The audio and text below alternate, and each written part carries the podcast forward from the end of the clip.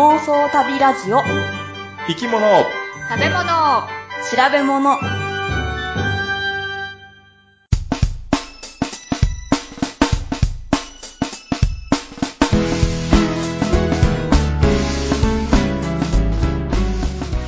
この番組は世界中の見てみたい生き物、食べてみたい料理、訪れてみたい国についてなかなかそのチャンスのない3人が調べたことをもとに妄想力を働かせながら語り合うラジオ番組です。毎回生き物を一つテーマとして取り上げて、それにまつわる生き物の話、食の話、旅の話をお送りします。肥料を運ぶトラックの後ろについてしまい、えらい目に遭いました、クッチーです。お腹の中にカエルがいます。ポチコです。カーディガンのボタンを掛け違えたまま街を歩いてしまいました。たまです。一日中ですか？うん、一日もじゃないねんけど、な、何時間やったんかな思い出せんなと思って。えでもさ、カーディガンやったら、まあ、ゆったりした感じやから、特に気がつかへんのじゃないの？でもな、思ったのがさ、その掛け違えるボタンの位置、う。うんん、うんこ。れ真ん中あたりを掛け違えると、うんなんかこう、一部がこう余って、たるみが出るみたいな。うん、うちが掛け違えた一番上でさ、うん。なんかもう斬新な形のデザインなのかなみたいな感じになってて。上から下までボタンを押したわけじゃなくて、上だけしてたって感じなんですか？上の方だけしててんけど、うん。一番上のボタンと、うん。一番上の穴じゃなくって、うん。一番上のボタンと二番目の穴やったんかな。あ乙女ってってもしなんかあの時喋った店員さんは私を見て何か思ってたんやろうかとか。あ。ああ。でも、あ、これが今のトレンドかなと思って。トレンドを振りまいてきたんかなって。そんなやつはいないやろうけど、でも、こんなに目立たへんのじゃないの？え？目立ああ。どんなんかな？うん。でもつ、出てるのはわかるかもしれへんけど、うん。ええあの、少し前、何年か前に、靴を左右色違いっていうのって流行ってませんでした？えー、ええそうなん？うん、なんか、間違えてるんじゃないやくそうなの。私は、なんか、割と、こう、ちょ、ちょっと年配の女性が違う色のを履いてたから、うん。あら、この人も、まだそんなにね、あの、地方症っていうほどの年じゃないのに、大丈夫かしらと思って、すごいなんか心配だったんですよ。うん。うん。そしたらその後で、デパートに行ったら、デパートの靴売り場で、うん。左右色違いのそのセットで売ってたんですよ。えそれは若者の流行りとかじゃなくて、もう広い年齢層で流行ったってデこと？パートだから、まあ、割と広かったんじゃないんですかね。でも、そんなにそれから見なかったんで、一瞬でやっぱり終わっちゃったのか、やっぱりみんなこれはって思って、あんまり売れ、うん、売れなかった。でもそれ買った人はあれやな。なんか騙された感するようん、そう。でも本当になんか心配しちゃったんだけどさ、あ、通り越し五郎だったわ、と思って。な。ドキドキするな、うんなんかおしゃれすぎる人ってもう何もコメントできひんもんな。そうそう。あの、私が若い頃、うんあの、裏表反対みたいな、あの、なんつ、なんていうの？縫い目が外に出たのが流行ったんですよね。ええで、よく、おばちゃんが、あんた反対着てるわよって言って、いやいや、これでいいんですっていう。ああ、よくある話ね。あるんや。うんあるあるある。そうやったら、うちのカーディガンが、その店員さんにバレてても、うん。あもしかして流行りってあるかもな。うん。うんあるかもあるかも。下手に指摘したらかえって赤っ端かくかそうもしれないそうそうそう。いや、これが流行りですよって言われるかもしれない。わざとですよってね。すごい安心した。言ってよかった。何ポチコさんはカエルをいなえおお腹に飼ってるってどういうことなの？やばいやん、それ。え、そうですか？い、いつも、さ、さっき、ぐゲロゲロって泣いてたから、ゲロ、ゲロゲロって泣くのお腹。お腹がゲロゲロって泣く。ゲロゲロって泣くもんなん、お腹。お腹鳴る。泣く。それはお腹空いてじゃなくて？お腹空いて。グーじゃないんやえ。、それをカエルを飼ってるっていうの？名古屋では。いや、わかんないけど、あの、夫によく言われるもん。お、カエルが泣いてるねって。ええあ、そうなんや。そうそうそう、我が家では言います。うんはいあ、でも、家庭内でしか通用しないような言葉ってそうあるよね、多分ね。あー、グッあチーさんとこもなんかあんのえうちあの、テレビのリモコンピコピコって言って、あのね、うちね、あの、うん糸ようじうん。うんのことをシカシカって言います。気温なんや、やっぱり。なんかあったなあ、これからでも、玉家でも、それ、文化を作っていかないかんや、それは。そうですね。うん。探そう。グッチーさんは何ですか？肥料のトラック？肥そう。料積んだトラック？今日ちょっと仕事で車でのに乗って、あの、走っててんけど、うん。この時期ね、肥料を畑に巻く車が結構いて、その肥料を、はあの、その肥料を運ぶ、えー車がよく通ってて、で、もうあのね、牛糞やねん。ああ、はいはいはいあー。そういうことか。うんああ。で、それをうん運ぶ車の後ろについてしまって、うん。で、うんなんか、気がついた時にはもうあの、えー空気をさ、あー外から入れる、あのボタンを、遮断するボタンを押しても、うんもうすでに時すでに遅しいんですそうかいや。で、うん窓を開けるにしても開けられへんし、うんそうですね。そうやな。もうね、それしばらく同じところに行く車やったから、あもうね、しばらく地獄やったね。ああ。で、ようやく、んあの、その車がまっすぐ行ってこっち曲がるところでさ、曲がって、解放されて、ドア全開にして、と思ったらまたもう一台前にいて、ーええ、そう、え、そういう季節なんですか？うん、今なんかそういう季節のようやで。へえ。だから雪降る前に一回、うんま、あの巻いてしまうんじゃないあ、積そっかもる前にそっかそっかそっか。あ、あ、もう雪、積もっちゃうんやな。うん、積もったらもう全然、あらもうこの時期なんやと思うわ。ああ、なるほど。もう冬やもんな、北海道は。う。うんん、冬やわ。うん。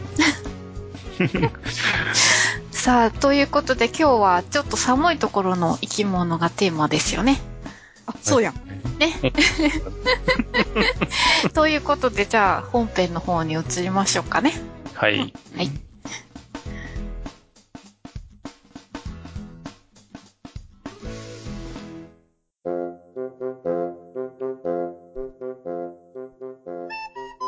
アデリーペンギンということなんですが。アデリーペンギンのリクエストをしていただいたのが、うん。えー世界で学ぼうの拓也さんなんですよね。うんうんうん。あの、旅旅プロジェクトの同じグループ内の。うん、そう。皆さん、ペンギンといえば、もう頭に大体あ思い浮かぶじゃないですか。はい。うん。それがアデリーペンギンです。どれ？なんかいっぱい浮かんでるよ、今。え、ほんまに？いろんな種類が浮かんでるわ、え今、どれ。ほんまに？何番目のやつ？これぞペンギンっていうやつ。これぞペンギン？うなん、か、ええー、わかんない。どれがこれなの？これぞかな？うちの頭の中はなんかアニメキャラみたいな感じのペンギンが出ててよくわかれへピング？あ、ピング？ん。なんあかー、そんな適当に描いたイラストみたいなペンギン。あうん実物じゃなくてわからへん。ーあのね、まあ一番有名ってあれかもしれんけど、あの、スイカのペンギン。スイカ？スイカ？うん。東京の、東京イ、コカの東京版やろ？あ そうそうそう。あの、真中の東京版で。はいはい。まあ、この辺にはないんやけど、見たことないからわからへん。そうスイカに書いてあるペンギンが、もうあの、アデリーペンギンをモチーフにした。あ、そんな有名なうんペンギンなんよ。あとね、あの、業務用の冷凍庫って、あるでしょあの、星崎電機っていうはい会社。はい。はあります。はい。あれのペンギンもうん、アデリーペンギンが元になってる。い。へえ。うーんどれもちょっと思い出せない感じ。あれはほんまに？こんだけ言われても。え、でも、だあの、お腹が真っ白で、で、頭からうん。背中と羽が黒。はい。うんで、目の周りに白い縁取りがあるの。ああ、はいはい。だからそれがまあ可愛く映るというか。うんうんうんで、その、まあ目の周りの白い縁取りをアイリングって言うねんけども、うん。でね、よく、その、昔の印刷で、うん。えー二色刷りで、ちょうどあの白と黒だけでできるやんか。はいはいはいはいはい。うんそっか。だから、それで重宝されたという噂ですよ。ええ。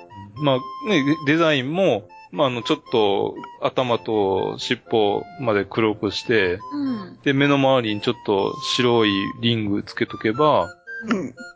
だいたい、あの、ペペンギンに見えるしさ。うん。で、ある程度やっぱりちっちゃくても、あ、ペンギンやなっていうのすぐわかるからさ。うん。ちょうど、その二色刷りの、あの、ちょうど良かったみたい。へなるほどな。うん。で、夏の時期にあたる、これはあの、南極に住んでるんですけども、うん。うん。夏の時期にあたる10月から2月にかけて繁殖するということで、はい。うん。みんなね、一斉にその繁殖地に戻ってくる。戻ってくる？うん、海からあ、陸、南極大陸に、うん。まあ、営巣地がいっぱいあるねんけども、うんへえ。あの、他の間はどっか旅してるんですか？あの冬の間は、うんあの、えーり陸じゃなくて海で生活してるみたいよ。あ、そうなんや。うん。繁殖は氷の上じゃなくて、えー地面の上で繁殖するみたい。うん。ああ、やっぱり冷たすぎては卵が凍っちゃうのかな？そういうことなのかね。うう。繁殖地っていうのはまあ毎年決まってて、うん。で、巣も大体決まってて、おー。前の年使った巣を、おーに戻ってくんねん。え、巣？やっぱすごいな。うん。おーでも巣ってあるんですか？い 一応あんねん。あるんですか、うんあの、小石を積み上げたような、んまあ、ちょっとした、あの、巣というか、うん、塊みたいなのが。塊。そんなちょっとしたものを覚えてるの？そへえ。う。で、そこで、うん。えー、あの、夫婦、そこで待ち合わせするらしいよ。すごいな。なんか、大都会で待ち合わせするよりすごいな。う。うんん。大阪でしかわからんけど、大阪の梅田のうん。ビッグマンの前とかさ、会われへん。うん。昔はだってそこまで前って言ってもさ、うん。うん。電話がなかったから、うん。うん。ああ、そうや。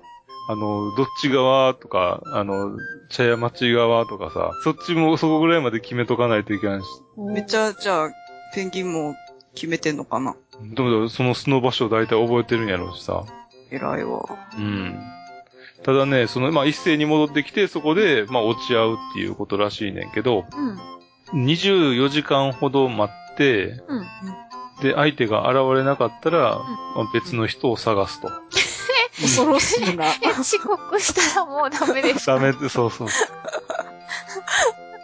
まあでもこれはね、やっぱり一日でもその短い夏を無駄にしたくないとはあ。いうことで、やっぱりね、地面が出てる時期っていうのはもう限られてくるし、で夏の間っていうのはもう短いんで、まあそこで、えー、待ち合わせをした後、まあさ、卵を産むねんけども、うんとりあえず1ヶ月ぐらい、その卵までかかるみたいで、1回の繁殖で2個の卵を産むそうです。へえ。2個ないうん。え、みんな2個な？ん大体に？あ大体2個みたいよ。へえ。で、そこで卵を産んだら、メスは、あ、まずオスがね、その卵を抱いて温めんねん。ほう。メスじゃないんや。メスじゃなくて。うん。で、卵を産んだメスはご飯食べに出ていくねん。へえ。で、まあもうここでさ、一月ぐらい弱絶食してるからさ。あ、そっか。あのねお、陸に上がって100キロぐらい、あの、海から離れてるようなところでも繁殖するらしくて、あ一回海から上がって陸に上がっちゃうと、もう、おいそれと、あの、食べに行けない。だから、肉で食べれるものはないんかな？ないと思う。草とか食べんか？てか草がないんか。なない、ない、ない。さ魚だとかイカだとか、そんなの食べてるからさ。そっか。うん。だからもうすでに一月ぐらいは何も食べてない。おーまずメスがうん卵を産んだ後は餌食べに行くと。うん。で、その間も、あの、オスが卵を温めてるっていう。あで、オスは。メスが餌を食べに海に行ってる間、そこをまたし、えー4週間から6週間。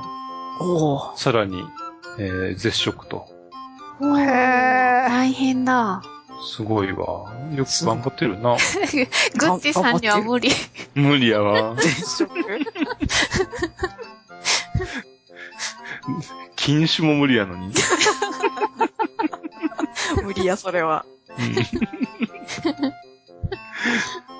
で、まあね、結局さ、オスは2ヶ月ぐらい、うん。もう、め、え、あの、餌を食べないで、うん絶食ということでね。まあでも、それだけの一応体力は持っているということらしいねんけども、アデリーペンギンは、うん。足の上で、え卵を抱くというか、足の上。上うん上？足、まずさ、うん足を地面につけるでしょ？うん。うん。その上に卵を乗せんねん。おー足の甲？こう、そうそうそうそう。で、その上にお腹腹ばいになって、腹ばい。はいはい。で、卵を温めると。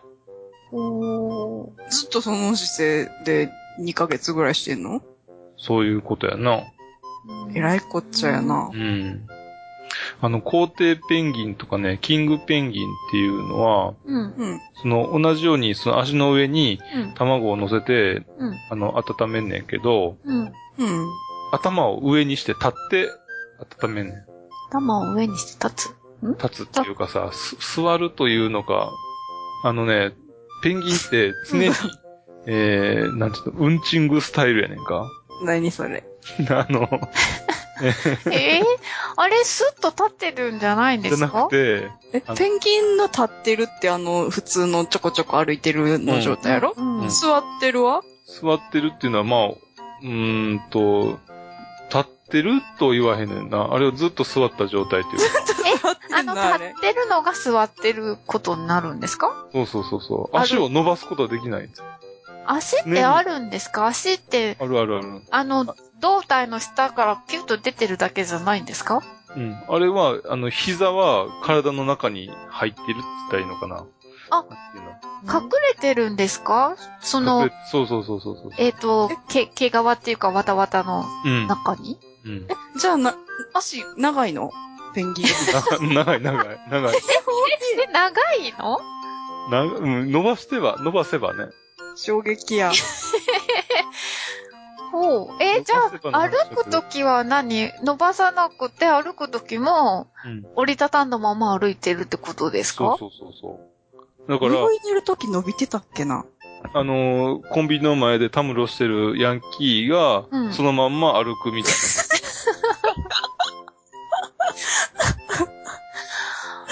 へえ。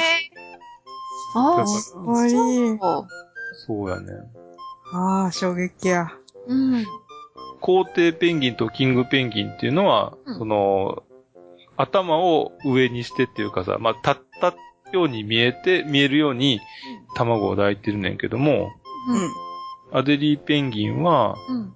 えーっと、頭を、まあ、下にしてっていうかさ、横にして、体を横にして、お腹の部分で温めるっていう、そういう、あたり、あの、温め方をする。おアンデリーペンギンってどのぐらいの大きさなん ?1 メーターぐらいあるんかな？そんなでっかくないか。えっと、ウィキペディアには、60から70センチって書いてありますよ、体長。おー。あうんア。デリーピン。そうだね。うん。ぐらいか。で、えーヒナが飼えるねんけども、うんうん。うん。ヒナが帰ると、うん約3週間は、えー親鳥が、まあ、交代で、そのうん餌やり、世話をすうんうん。る。で、ヒナは約3週間ほどで、えーっと、羽が生え変わって、おう。クレイシっていう、はい。えー集団を作るね。クレイシ？クレイシ？このね、クレイシっていうのがね、また、えー集団がこう固まって、親がいない、このもうね、これぐらいの大きさになると、うん。もういっぱい餌食べるから、うん。もう、あの、父、母、うん両方とも餌を取りに行く。ああ、はい。で、うん。えーその、待ってる間、子供だけで待ってない、待ってないかんやんか。うん。う。うんん。なので、えー集団を作って、うん。まず一つは体温調節うん。をするっていうことで。ああ、おしくらまんじゅうしてるってことですか？うん、そうそおう。かわいいな。う。う。うんん。次、もう一つが、その、捕食者から、うん10集団での防御をすると。ああ、え、捕食者って誰なんですか？天敵はね、うん。ヒョウアザラシだとか、あとね、オオトウゾクカモメ。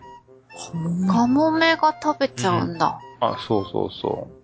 多分な、陸の上だから、まあ、ヒョウアザラシは海の中で、で、うん多分陸の上は、うんえー、トウゾクカモメっていうことだと思う。へえ。だから、そのトウゾクカモメからうん。身を守るのに、うん。一応みんな固まったら、えー、ね、うん。どこ、どこから倒していいかわからないというか、はい。一匹はぐれちゃうと、うんそいつ狙われるからさ。うん。なるべく真ん中辺にいた方がいいんだ。うん、うん。そうなの。そうやな。あったかいしな。その方がいいよな。真ん中へな。う。うんん。というようなことが、まあ言われてますね。うん。うん。こうやって、えー、オスが、まあ先にね、卵を抱いて、うん。3週間絶食して、うんさらにまた、一月分も絶食すると。うん。うん。えーさすがあの子供のために、えーこれをね、すべてを犠牲にして、ずっと耐えていくっていうペンギンは素晴らしいなと、思うわけですよ。うん。もうわけで。ううんん。まあね、人間は禁酒さえできないというのに、うん人間はってか、グッチさんはやろ。人類はでいいんじゃない人類だ。いや、できる人もいるかもよ。そうやよ。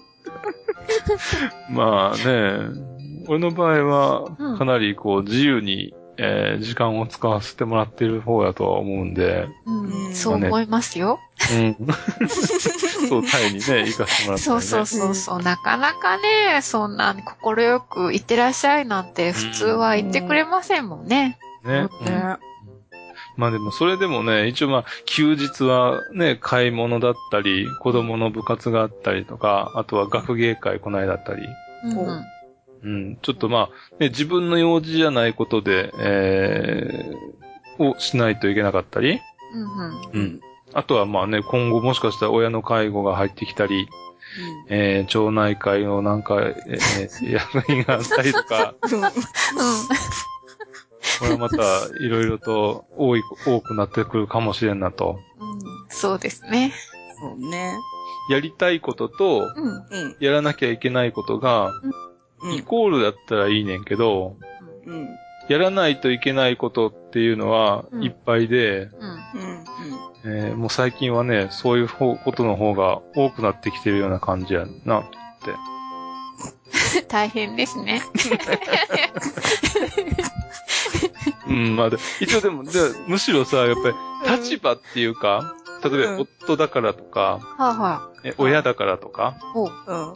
そだからやらないといけないことができるっていうか、うん。うん。あの、立場が人を変えるというか、はあはこういうことが大いにあるかなと思って。あ。ああ、なるほど。例えばあうん。ペンギンだってさ、うん。相手見つからなくて、うん。独身貴族やって言ったらさ、うん。うん。わざわざそこに留まらずに戻って飯食いに行こうってなると思うねやんかう。ん。そううね。ん。そういう意味では、うん。あの、立場がそうさせるというか、よくできるなと思うねんけど、うんまあ立場がそうさせるのかもしれへんし。うんん。そうね。まあでも一人ぼっちだったら寂しいからいいんじゃないですか？頼られるっていうのは幸せだと思いますよ。まあね、確かにあの、家のさ、雪かき、まあ北海道はやから雪かきをするねんけどもさう、ん。うん。もうめんどくさいわけよ。うん。だってただの水やん。そうね。ああ、そうですね。水やな。う。うんん。それをなんでわざわざ、まあ春になったら溶けんのにと。ああ。っていう風に、まあね、やらないわけにはいかないわけよ。うんううん。ん。で、まあね、ほ大人になると、他にやってくれる人がいないからしょうがないっていうところもあるけどね。でも、そうねそのうち息子さんが大きくなってきたら手伝ってくれるんじゃないですか？ほんまや。やらへんな、まあ、やまあやるかもしれへんけど、うん。でも、なんか子供の時はさ、いや、自分がやんなくったって、うん。うん。まあ、やってくれるっていうのはあるやんか。お父さんがやってくれたってことですか？そうそうそう。まあ、うちはまあ、北海道じゃなかったけど、でも、雪かきじゃなしにしても、うんうん。自分がやらなくても誰かがやってくれることが多かったわけでしょ。うんうん。そうね。順繰りですね。そう。だから、グッチーさんもこれからおじいちゃんになっていった時に、息子さんがやってくれるんよ。介護？介護を。そうかな、なんかポイってどっかに入れられて終わっちゃうかも。おい。あーそのためにも今頑張ろそうやな。まあでもそれでもさ、まあそうやって、一応ね、立場ある人たちがこうやってくれるからこそ、まあね、社会が回ってるのかもしれへんし。う。笑ってる。多分、ペンギンの中でもグッチーさんみたいになんか言ってるペンギンもおると思うよ、やりながら。おい、もう、あんな、はよ帰ってこ、はよ帰ってこいよ。いつまで待たせんねもう4週間だよ、とか言って。うん絶でも対どっさ、かでなんかさ、井戸端会議してるだろうとか思う。寄り道や。いや、そんなこと思ってへんで、大丈夫かなと思って、アザラシに食われてないかなとか。そうだ、帰ってこなかったらどうするんだろう。おうほんまや、友そう。達俺な、なるんじゃない？え、ずーっと、お、あの、そのお父さんを待ち続けるのかな？帰ってこなくても。へーうーん、どうするんだろう。う。ええどっかで諦めるのかな多分そうなるんじゃない？出会いの時も24時間待ってこなかったら諦めるそうそうそうそう。そう、4週間でもうお腹空いてし、もうあかんってなったらやっぱりもう行くんじゃない？うん子供家向かうんか。うん。で、結局、あの、ひなになっても、うん。あの、どっちかの親がいなかったら、んもう生きていかれへんからさ。ああ、そっか。うん。だから、やっぱり自然は厳しいかもね。うん。そういう意味では。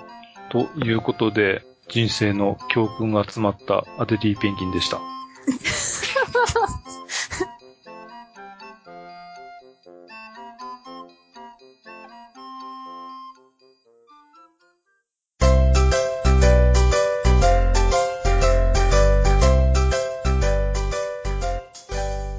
今回は、元関西人であるグッチーさんだけに質問です。はい。ペンギンで連想するのは何ですか、ペンギン？ペンギンといえば、ペンギンといえば？関、西人にペンギンといえばって聞くと、556、あ、じゃあ6じゃないわ。え？今ちょっとなんか近いものが出かけたよ。あれじゃあ、あの、蓬莱じゃなくて？蓬莱はちょっと勘違いしてるけど、蓬莱の？出てきそうで出てこない。あれじゃなくて南極？違うな。北極？アイスキャン正解、ディ正解。はいはいはいはい、はい。もう一回言って、はい、何ですか？北極のアイスキャンディピンポーン。北極？そう。でも、なんで北極なんやろな？うん。そうやろ？うん。そこは、ちょっと調べるのを忘れてたって今思い出した。だけど、え、そんなに、あの、何メジャーなものなんですか？そう、これはもう大阪名物の一つやね。へえ。実際に住んでる人がよく知ってるっていうのは多分 CM の効果っていうのもあんのかなって思う。うん。もうそれ以外では多分ないやろうな。うん。あのー、独特の、あの、う歌っていいんかわからんからやめとくけど、曲のアイスキャンデーっていうこのフレーズを、こう、リズムに乗せて言ってる CM が、いろんなパターンがあって、ずっと使われててんけど、その北極のアイスキャンデーのパッケージに書かれてるのがペンギン柄なんよ。で、CM もそのペンギンがこう踊ってるみたいな感じの CM とかうん。が多分もう頭にすりついてんのかな。うん。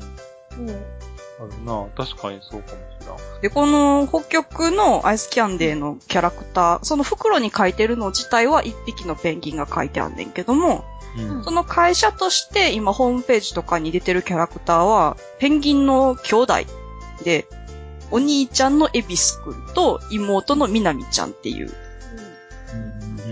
うん。でもね、この2匹がね、ブログやってるっていうのがあったから見に行ってんけど、2011年からブログが始まって、うん。記事は4回だけしか書かれてなかったから、よくわからんかった。その2匹についてもうちょっと調べてみようって思ったけど、無理やった。え、どんな記事が書いてあったんですか ?4 回だけでも。2011年の4月に、こう、一番初めのが出てて、はじめましてペンって書いていうタイタイトルで、自己紹介みたいな感じで。その後、同じ年の6月と11月にはなんか、あれ、4コマ漫画？うんうん。その、エビスくんとかみなみちゃんが出てくる4コマ漫画が出てて、その次の更新が、えっ、と、2013年に飛んで、うん。お久しぶりだペンっていう記事があって、それが最後やった。あ、何々だペンっていうのが、その、なんて、ペンギン語なんですかね。そうなんやと思う。もうそれぐらいしかわからんかった。北極の会社自体は、もう70年間ぐらいアイスキャンデー会社をやってて、もうえらい長いことアイスキャンデーを売ってるところやねんけども、で、今やってる味の種類が9種類あって、そへのー。昭和20年の創業からずっとやってる味っていうのが、ミルクと、小豆と、パインの3種類。パイン？パイン。この3つはだから昭和20年からやってるねんて。へあー。とは抹茶、ココア、イチゴ、オレンジ、さつまいも。で、今、一番新しく入ってるので、ミックスジュースっていうのがあって。おーうん。さつまいもが気になりますね。うん。なんでここにさ、さつまいもが入ったんかっていう感じはあるよね。う。うんん。ほんま、老舗のアイスキャンデー会社の北極のキャラクターはペンギンっていうところが、こう、刷り込まれてたっていうのかな。うん。でもさっきクッチーさんがさ、一番初めに、連想するのはって言った時に551って言いかけたやん。うんうん。実は、あの、551って豚まん作ってるところって、ポチコさん知ってるかな、うんうん、知ってます。な551の蓬莱。あそこも、アイスキャンデーについては、もう北極と張り合うぐらいの有名な会社。なんかあったよな、そういえばな。え？そうそう。うん。北極の方、じゃあ北極の方はペンギンやねんけども、うん551の方は白熊やねん。キャラクターが。ああ。これは、北極よりも始めたのは9年後かな。昭和29年からやってうんて、こっちも古いんですね。そう、だから意外とアイスキャンデーをずっと長く作ってる会社がこんな大きくってずっと続いてるっていうのは珍しいんかもしれんな。ううん。そうやな。味の種類は似てるのが多いかな。どっちもミルク、パイン、小豆、抹茶、フルーツとか。うんあの、さっきのさ、あの、北極の方は昭和20年って言ってたよね。うん。で、戦後すぐやもんね。そっか。で、その頃に、まあ、ミルク、小豆、パインうん。その3種類を出せ、出せたっていうかさ。そうそう。この会社のその初代の人が、うんあの、子供とか、女性の人とかでも、うん甘いものを食べてほしいってことで結構奔走して、始めた会社やったらしい。へえ。あ、ちなみに1本いくらなんですか？えっとね、今年の4月に10円値上がりして、130円になった。これがうん北極の方か。で、551は120円なんかな、今。あー税じゃあまあ、普通の気軽に買える金額ですね。ええあと、その北極のあのペンギンの方のうんアイスキャンデーの特徴は棒が斜めに刺さってるの。なんで？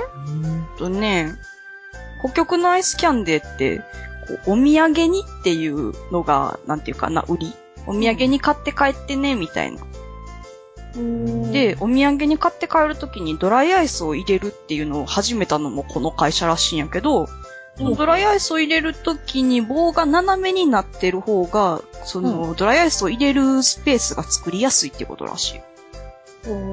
あ、あー、そっか、ど真ん中にあると、その、両側に入りにくいんだ。そうそう。そういうことらしいよ。ほうほうほうほう551はまっすぐやねんけどな。うーん、あ、そうなんや。うん。え でもなんか食べてる時に、ボロッと落ちちゃいそうだよね。ね。斜めのやつ、ねでもこれが意外とね、斜めに刺さってるアイスキャンデーってあるの。あ、そう。そう。これ面白いよ。あ、そうなんや。これ551と北極って、結構もう値段も近いし、大阪でやってて、ずっとやっててってなってるけど、なんかね、細かいとこ見てみると、551より北極の方が手作業でやってる部分が多いっぽかった。うーん。あの、棒、斜めになってる棒を、うんその、固める液の中に刺すのも、北極の方は手作業でやってんねんて。え、一本一本入れてるの？うんそう。棒を刺して10年とかいう職人みたいな人がいるらしいよ。ええ。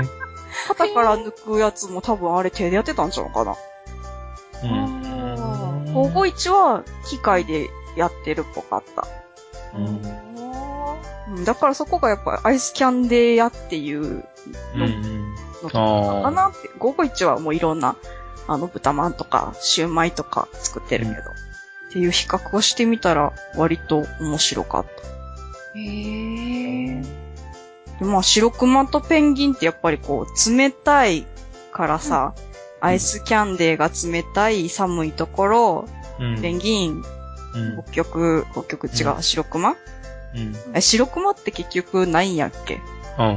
そうやな、思い出した。北極熊やんな。北極熊。うん。そう、そういうなんか連想でつけてんねやろなっていうのは分かってんけど、うん。他の全国のアイスキャンデーはどうなってんのかなと気になり始めたので、うん前置きがめっちゃ長くなったけど、今回は、旅先で食べたい全国ご当地アイスキャンデー比較をしてみました。はい、はい、はい。えっとね、比較っていうのがね、うんあ、そのまずご当地アイスキャンデーっていうのをどういう基準で選んだかっていうのは、うん懐かしい感じがするもので、うんうん全国的にやってるのではなく、こう、ローカルな感じがあって、まあ、手軽に買える安さで、まあ、あとは私がいい感じだなと思って まあ、はいぼんやりした基準で選びました。あの、たまさんセレクションね。そうそうそうそう。はい、はい。で、まあ何を比較するかっていうところは、やっぱりパッケージのところにどんなキャラクターが使われてるかっていうとこうん。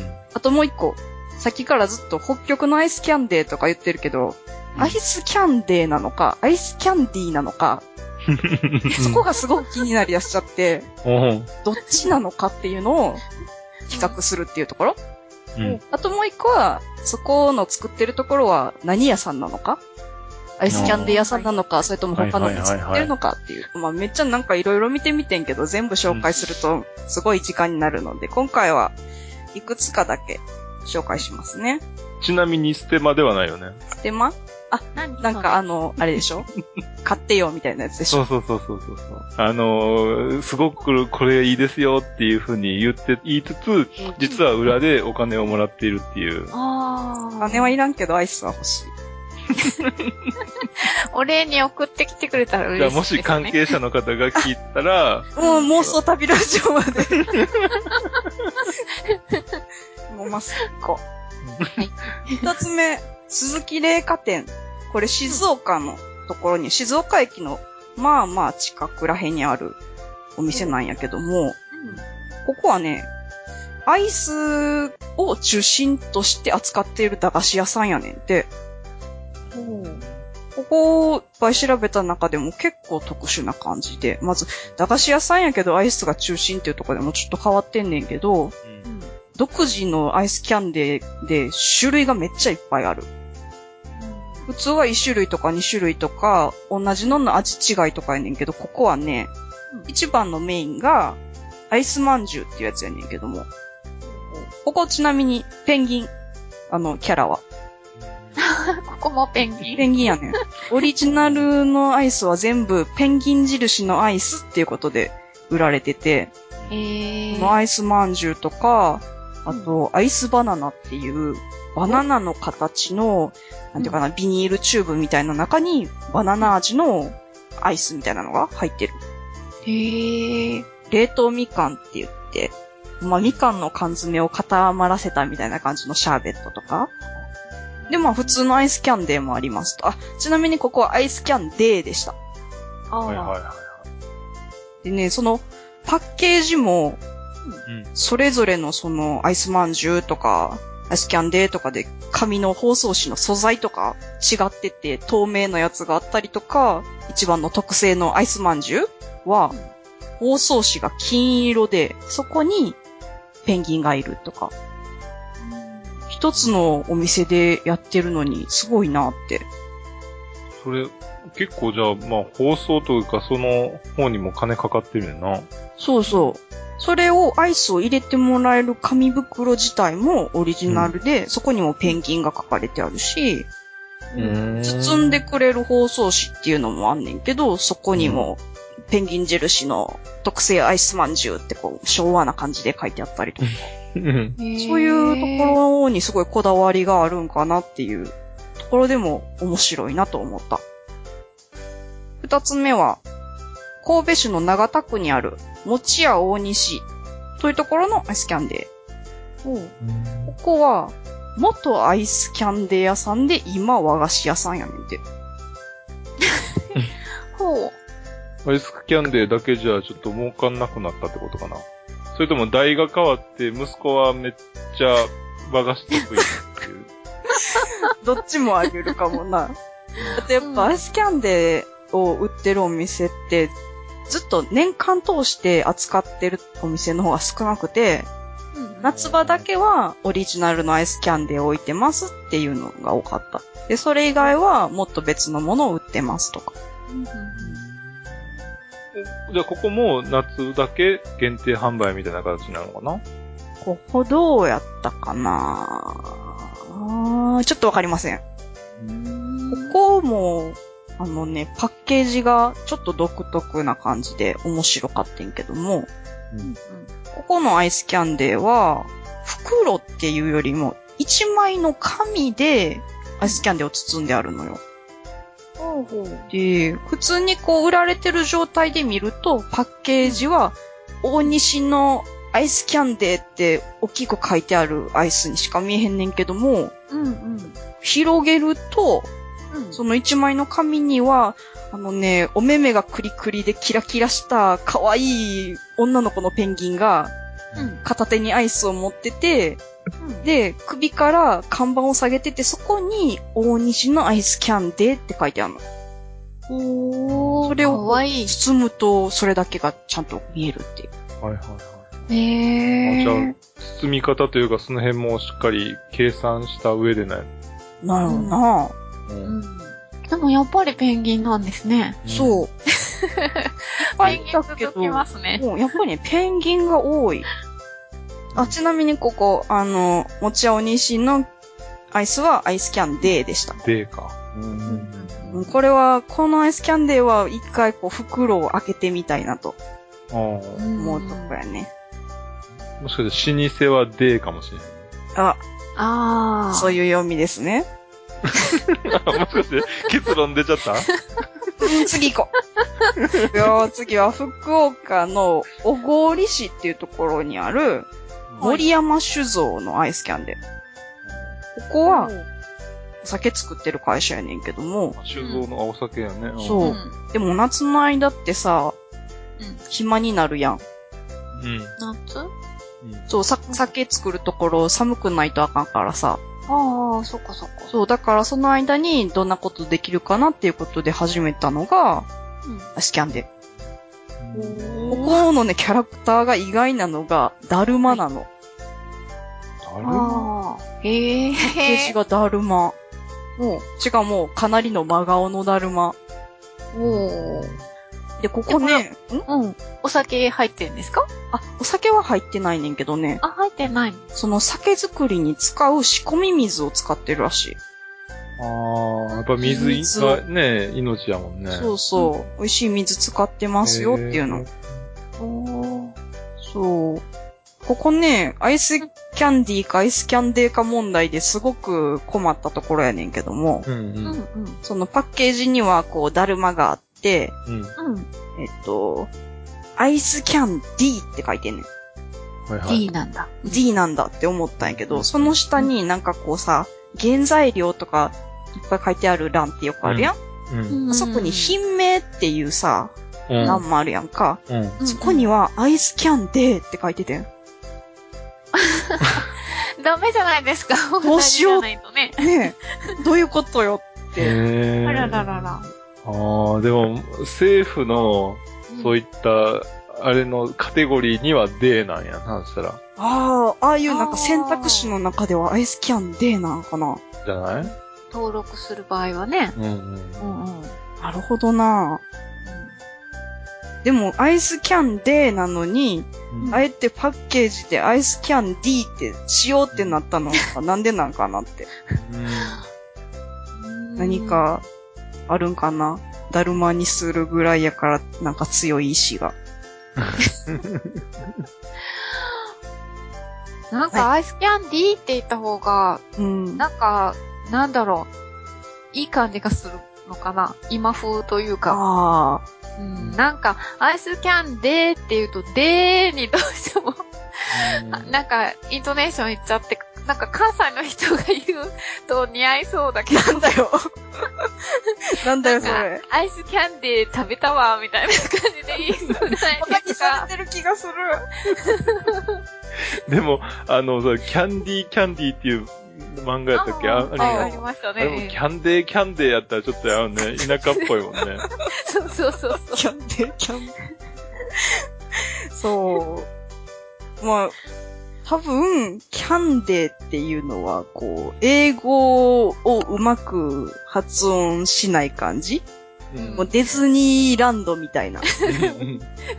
そこに古さっていうか、こう、古めかしい感じがあるのかなとは思バイオリンをさ、う。うん。ハに点々じゃなくてさあ、最近やったらウに点々つけるやんか。バイオリンやろ。そうそうそうそうそう。それみたいに、ちょっと前までは、うんあの、ハに点々で、ハに点々書いてたら、お前昭和生まれやなって言われるぐらいの。ああ。そうね。そういうところなんかもね。うん。だから逆にずっと昔からやってて、っていうことでいくと、その頃から D っていう表記をしてるっていう方が珍しいもんね。うん、そうやろうね。あ、でも森山酒造に関しては、そんなアイスキャンディー自体は昔から作ってるわけではないと思うんで、うん、うん。うん。確かに新しい方かも。だから、D かな。こんな感じでいろいろ調べたけど、なるほど。まあ、来年の夏どこかに出かける予定ができた時は、ご当地アイスキャンデーがないかを調べてから行くと楽しいかも。うん。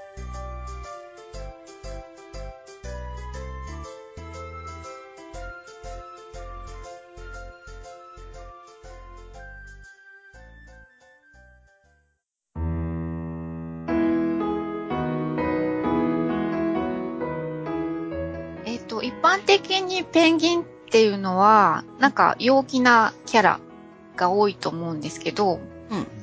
でも中にはやっぱりネクラなペンギンもいるわけですよね。いるの？いる、いるものなの？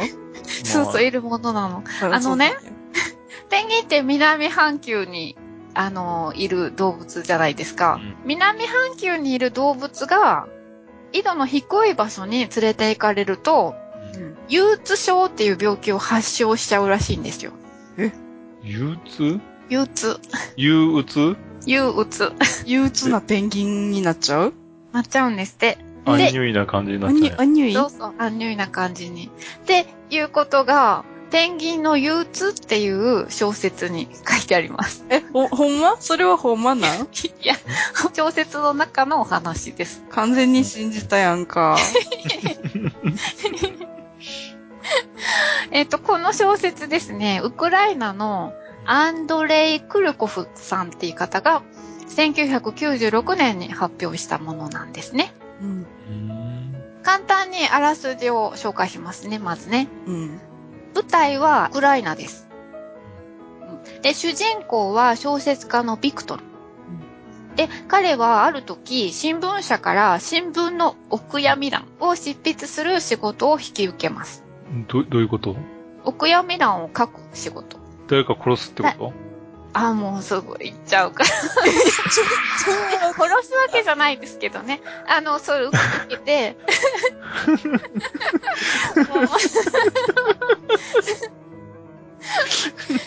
でも、じゃあその仕事の依頼を受けたときは、ん。まだ生きてる人うん。の、まあ、その、もし亡くなった時のために、うん。こう書き溜めておくっていう、そういう依頼だったわけですよ。うん。最初はね。うん。だけど、うんやってるうちに、グッチさんの言う通り、その、彼が、その、お悔やみの記事を書いた人たちが、まあ、どんどん亡くなって、実際に新聞にどんどん掲載されていくっていう。物語なんですよ。わうん。まあこ、それにはいろいろ、はい。まあ、なんか、いろいろなことがあってっていうね、話が続くんですけど。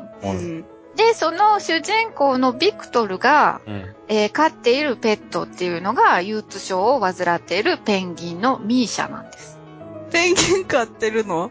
うん、ペンギン飼ってるんですよ。あの、動物園でえ、餌代がなくなって養えなくなったペンギンとか、あと他の動物を、あの、誰かもらってくださいっていう。ことがあって、で、その時にもらってきたんです。うん。それは憂鬱なペンギンなんや。そう、憂鬱症を患ってるんですよ。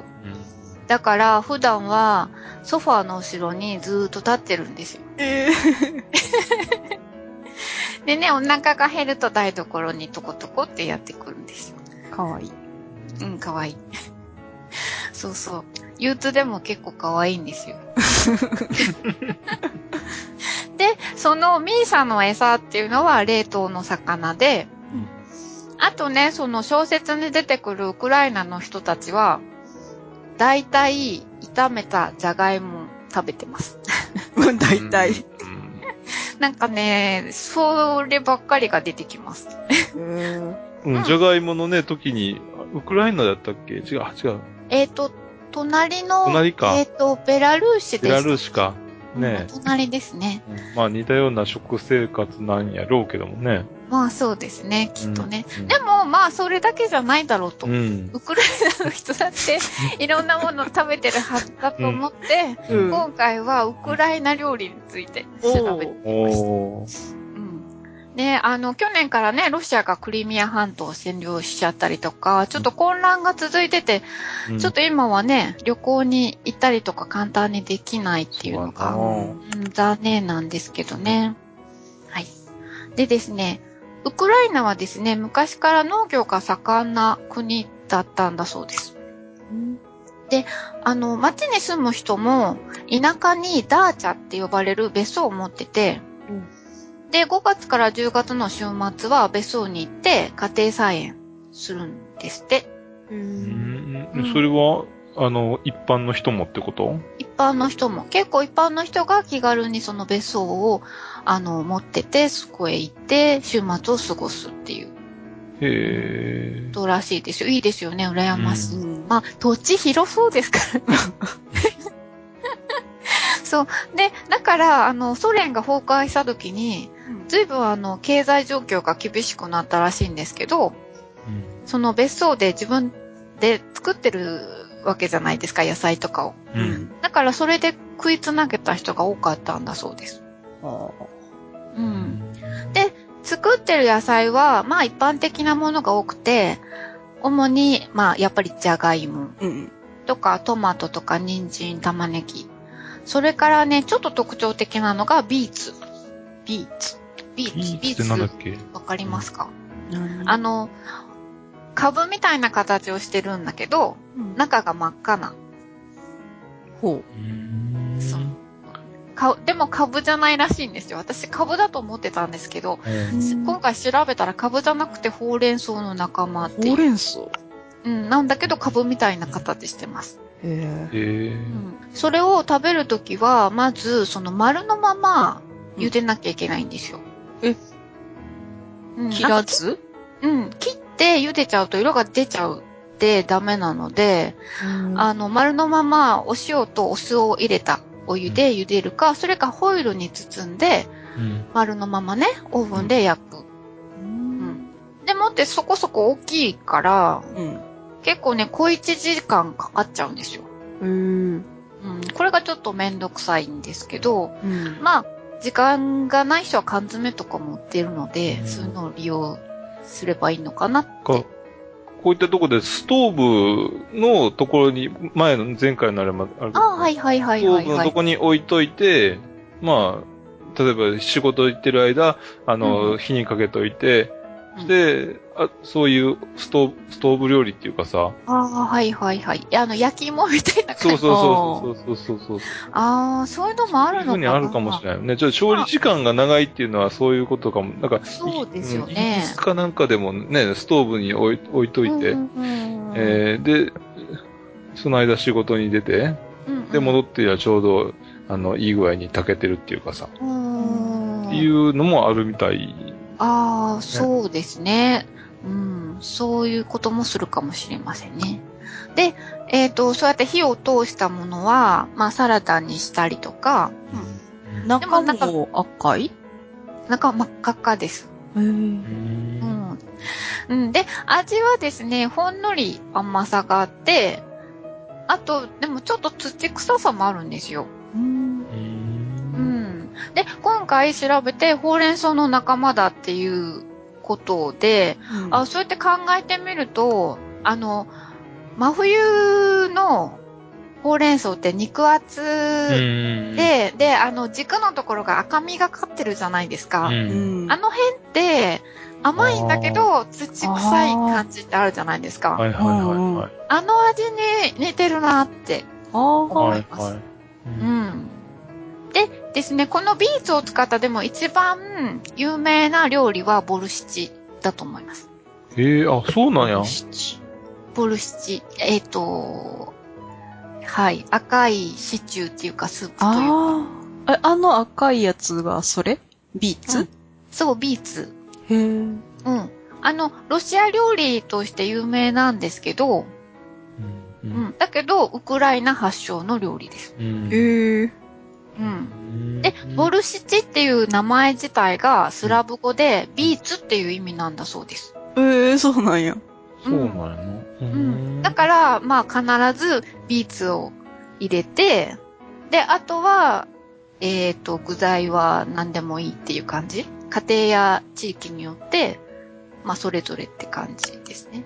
へえ。でビーツが一番大事なんやな。そう、ビーツが大事。ビーツが入らないとボルシチではない。おいわゆるだから日本の味噌汁みたいなものっていう風になんか形容されてます。味噌が入ってたら何でもみたいな？そう、具は何でも味噌汁じゃないですか。ううんん。それと同じでビーツが入ってれば何でも、えー、ボルシチねボルシチという。へえ。なんかそんなことらしいですよ。そうやったんや。うん。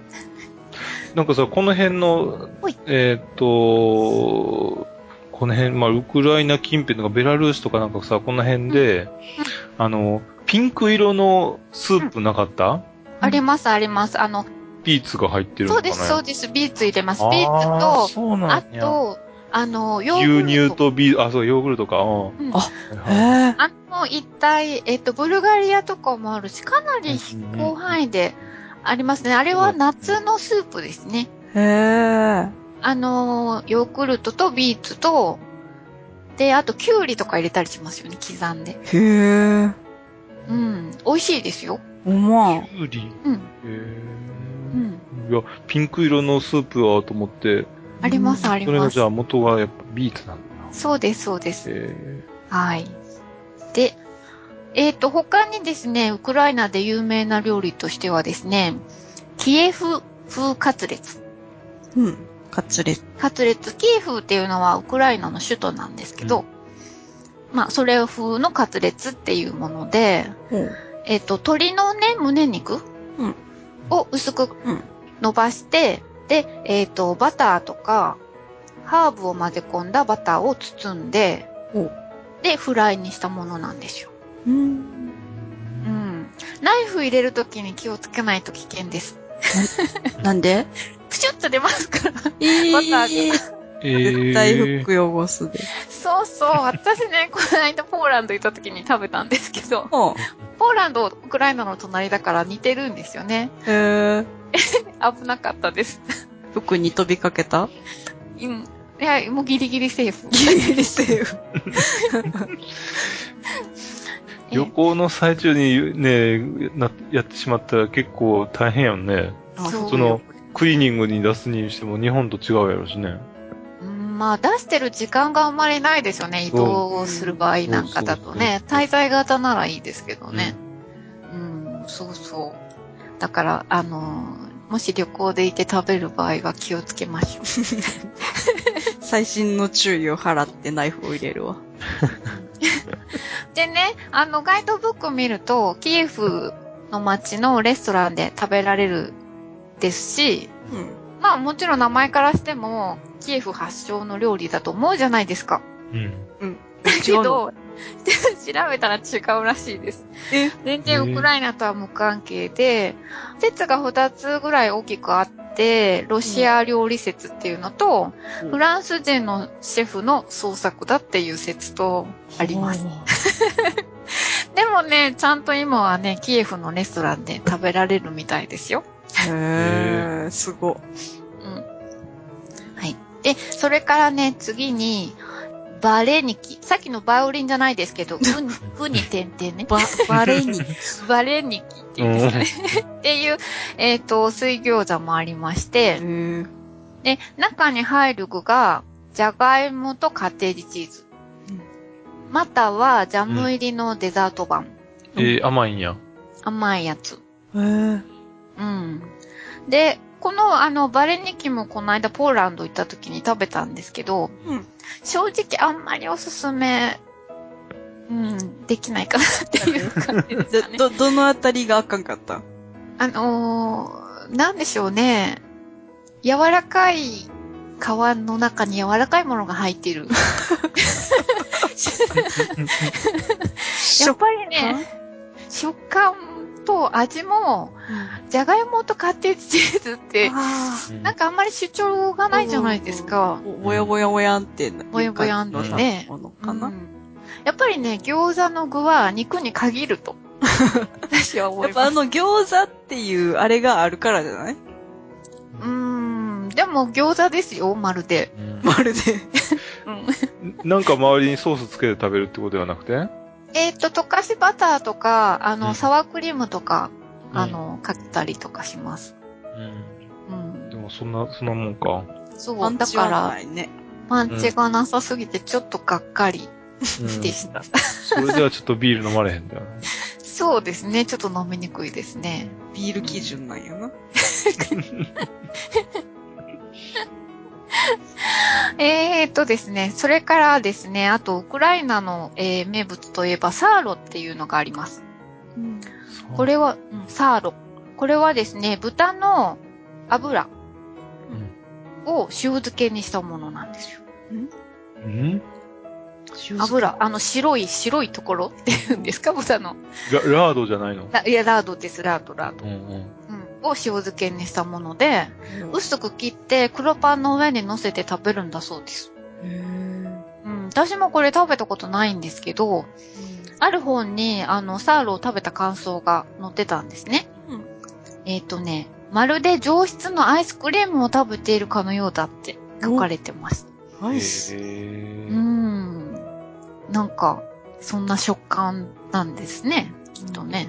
まあ、あの、塩漬けだからちょっと塩味はすると思うんですけど、まあ、とろける感じ？で、私もいつか食べてみたいと思うんですけど、なんかこれ最近は太りやすいっていう理由から人気がなくて、あんまり作られなくなってきているそうです。うん。うん。だから見つけたら、あの、トライしといた方がいいと思います。でも脂肪の塊やもんね。うん。でも 脂肪が美味しいんですよね。そうやな。うまいものはもうあの、塩分と糖質とうん脂肪やもんな。そうそうそうそう。ねね。え。で、で、最後ですけど、えー、っとね、シャ、これ難しいに言うのが、シャ、シャシルイク。シル、シシャシはわかりますね。シャシルシャシ、うん。ルにちっちゃいイにク。シャシルイクリック。シャシルイリック。っていうのかな？どうやって言うのかわかんないんですけど。これあの、串焼きなんですけど、ほこの料理は、あの、もともとその、ウクライナやロシアの地方にあったものではなくて、その南の方ですよね。コーカサス、コーカサス地方。これまた言いにくいですね。あの、黒海とカスピ海の間に挟まれたような地域ですよね。うんそこら辺からもたらされた、あの、料理なんだそうです。う。うん。うん。で、コーカサス地方のうん。国、あの、グルジアでは、ムツバリ。アルメニアでホロバツ。で、アゼルバイジャンでケバブって呼ばれるんだそうです。ケバブ。そう。もともとは、その横っていうか、そのもっと下ですよね。トルコとか中東から伝わってきた料理うんなんだそうです。で、えっと、ロシアのモスクワに初めて、このシャシルイクが、もうやだな、何回も。が、しょうがない。頑張って。食べられるお店ができたのが、1870年代なんだそうです。で、ちょうどこの頃、この19世紀頃に、ロシアはコーカサス地方とか、あと中央アジアへこう領土拡大を図って、ほぼ併合した時期なんだそうです。で、それによってロシアのモスクワとかそういう都会にですね、コーカサス地方から人がこうやってくるようになるわけですよ。ほで、人がやってくると、彼らが食べていたこういう料理も一緒に入ってくるんですよね。う。うん。うん、で、あの、この串焼き料理も入ってきて、で、まあ、ロシアの人たちは、新しい、ちょっとこう、エキゾチックな感じうん。の料理として取り入れたんだそうです。うん。で、今、こう、シリアからたくさんの難民がドイツに向かっていますよね。どんどんアラブの人たちがね、シリアだけじゃなくて、みんな、こう、西ヨーロッパに向かっているわけですよね。うん。で、今でもドイツってトルコの人がたくさん移り住んでて、ケバブ屋さんがたくさんあるんですよね。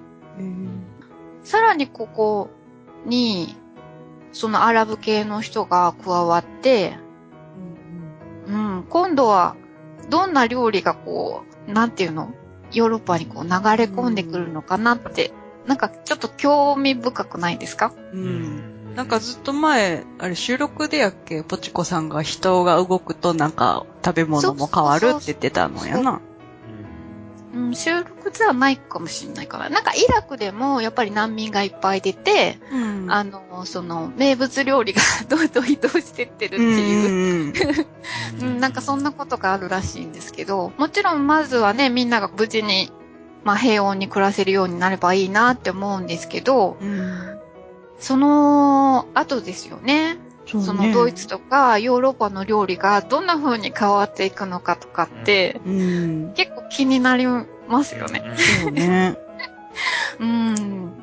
ということをうん思いましたということで。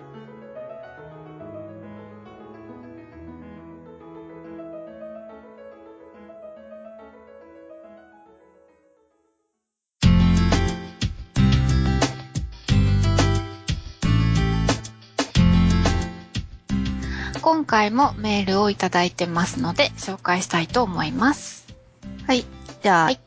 はい。いつ目、プスちゃんさんからいただいてます。はいえっとね、これ10月10日にいただいてますね。おーうん。10日は体育の日じゃなくて、なんかの日だったようなと半日考えて、グッチーさんのお誕生日だったと思い出しました。おめでとうございます。プレゼントに素敵な情報を。長野県の万座温泉は地に効くらしいですよ。一週間くらいじっくり療を兼ねて入った人が治ったという話を聞きました。ぜひお試しください。と言っても、しかし北海道からは遠いですね。何かの機会があればぜひ、これからも楽しみにしております。リクエスト生き物は、もしかして前に変えたかもしれませんが、変えるお願いします。この前、車通勤中に15分ほど走ったところで、フロントガラスのワイパーの上にぴょこっと出てきました。助けてくださいって。飛ばされないように吸盤を頑張って貼り付けていましたので、びっくりしつつ、とりあえずゆっくり走り、話す場所を探して、ようやく小川に近いバス停、良き場所を見つけて、水をかけて話しました。急なお引っ越しになりましたが、新しい地で頑張ってほしいものです。そんな出来事があったので、より今まで以上にカエルの生活が気になります。ということですね。ありがとうございます。あり。がとうございます。うん素敵な情報をいただきましたね。よかったですね、グッチさん。はいはい。これなかなか名前もいい温泉やね。安座温泉。うん。うん。100、100万回、あ、違う、1万回座っても大丈夫みたいなそうやで。うん。そ ういい名前やで。聞きそうや。聞きそうやな。で、リクエストの生き物、カエル。はいうん。なうんうん。そんなに吸盤って強いんですね。なうんうんあ、車でも大丈夫。まあ、よっぽど頑張ってたんですよやっ。ぱめっちゃもう命に関わるからな、頑張るよな。うんうん。元気で頑張ってるといいですね。そうね、小川ら辺で、まあ、そうやって、ね、生息域を拡大していくんやと思うで。ああ、こういうこともきっかけになるよと。あるある。うん。ああ、そうですか。うん。うーん。カエルのリクエストを受け付けました。はい、受け付けました。気長に待っててください。はい。で、ポスタンさんからも一通メールが届いていますのそうで、紹介してください。はーい。鮎は？川の苔を食べるから青い香りがすると聞かされて、鮎と共に育ったプスちゃんですので、他にも同じような魚がいることを知り、その魚にも興味が湧きました。これ、キュウリウオのことやね。うんうんうんう。んうん。かとか、うとか、けの一文字グッチ理論、面白くて、かっこ納得している、えかっこ納得している方の面白くての意味やね。で、よかったです。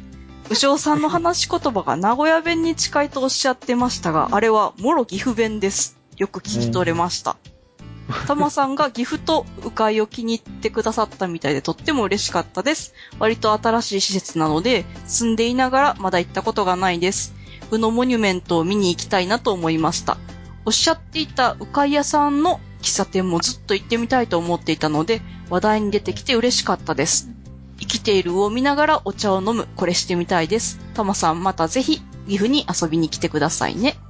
ポチコさんの家に鵜が飼われているのを想像して楽しかったです。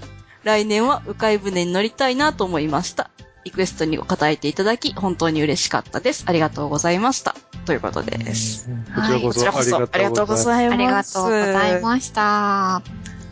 ねあれ、岐阜弁なんですね。ね。岐阜弁って、私も違いがよくわからないので。うん、岐阜弁ってあるんですね。ね、やっぱ名古屋弁と近いのなんやね。うん、けど違うんですね。うーん。うん。かまあでもね、隣っちゃ隣やけど、うん、でも、やっぱり違う。川を越えるから、やっぱり、ちょっと違ってくるのかもしれないですね。うんうん。岐阜もでっかいよね。そうですね。岐阜もだって富山の方の、までですもんね。うん富山の方って言っても、まあそれは隣まで当たり前なんですうん。随分、そうですね。広いですね。う。うんん。えっ、と、次のメール、紹介していただきたいと思います。はい。はい。ケリーさんからいただきました。えー題名が生命大躍進です、えー皆さんおはようございます。先日、名古屋市科学館で開催されている特別展、生命大躍進を見ていきました、見てきました。えー生命誕生から、えー僕たちホモ・サピエンスが誕生するまでの約40年間の歴史を学ぶことができ40億あ、ごめん。ずいぶん短くなっちゃいましたね。40億年の歴史を学ぶことができます。えー僕はこの手の企画展が大好きでよく見に行きます。えー僕はカンブリア紀のアノマロカリスなど現代から考えると想像もつかないような生命体の姿を見るとなぜこんな形なんだろうと不思議に感じワクワクしていきます。えー化石もたくさん展示されていましたが、これを見て、えーなぜ生物だと分かったのか、いまいちよくわかりませんが、それなりに見て勉強してきました。えー僕が行った日はプラネタリウムがお休みだったこともあり、えー並ばずに科学館に入れて、あまり混雑しておらず、ゆっくり鑑賞できました。皆さんもぜひ行ってみてください。これからも頑張ってくださいね。ということです。ありがとうございます。りがとうございまうん名古屋市科学館、ね。この間前通った、ここ。うん。うんうん。あの、プラネタリウムがすごく大きなのがあるんですそよ。う。なんか丸いの見えとった。うんへーそう。でもすごく並んでるんですよ。えー、そうなのうん、朝早くから並んで、うんそのチケットを買って、で、またその時間に来るっていう感じにしないと難しいみたいですね。おー、そんなに。うんそれの人気らしいです。同じ中にあるん？うん。科学館の中にプラネタリウムがあるという感じですね。うーん。あの、子供の頃は、あの、学校からとか、うんよく行きましたけど、友達ととか。うん大人になってから、もうとんと行ってないので、私もよく、うん はい。知らないんですけどね。あの、この生命大躍進展っていうのは、まだ最近始まったばっかりで、うん。まだ、えー、12月入ったぐらいまでやってると思うので、うんあの、はい、この番組聞かれてる方で、名古屋の方、ね、興味があったら行かれるといいと思いますよ。うんカンブリア紀のアノマロカリスが、どんな、どんな想像もつかない感じのやつなんかな。うん。私も全然よくわからないんです。あんなんていうの、あの、毛虫のでっかいや、毛虫じゃないのかなムカデのでっかいようなやつっていうか、え、おう。海の生き物やねんけど、海に？へえ CG でね、なんかやってたからね。CG で。うん。ー。へすえごい。ね。うんなんか結構ね、あのーなんていうの、貴重な化石もたくさん、うん。あの、展示されてるらしいので。うんうん。化石ってあんまり見たことがないかもしれん。うんあ、そうですか。あの、子供の時化石取りには行きましたけど。え？どこに行くん？そんな取れんの？あの、岐阜の、どこかな？岐水阜すごいね。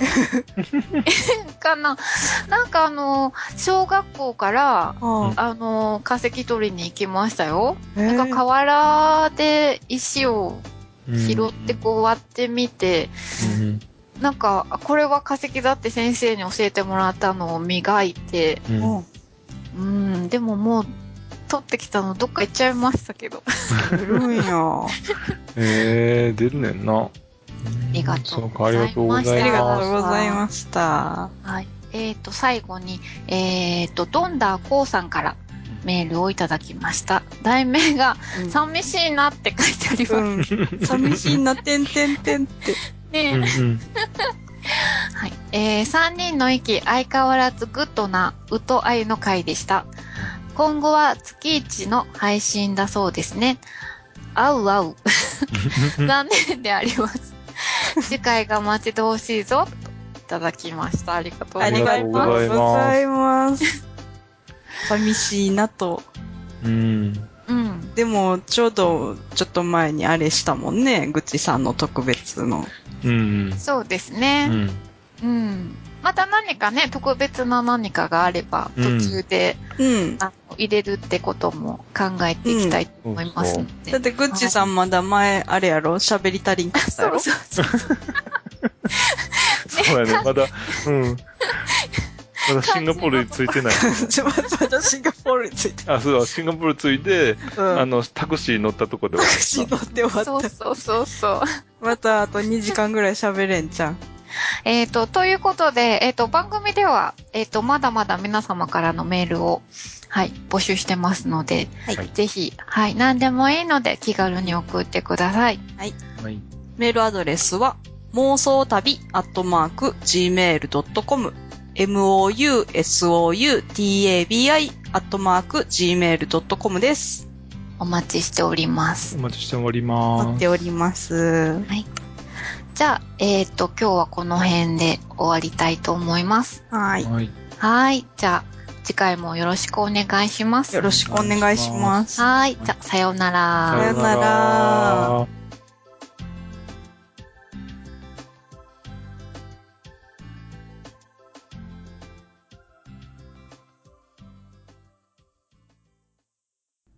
この番組は、バックパッカーを応援する、たびたびプロジェクトの提供でお送りしました。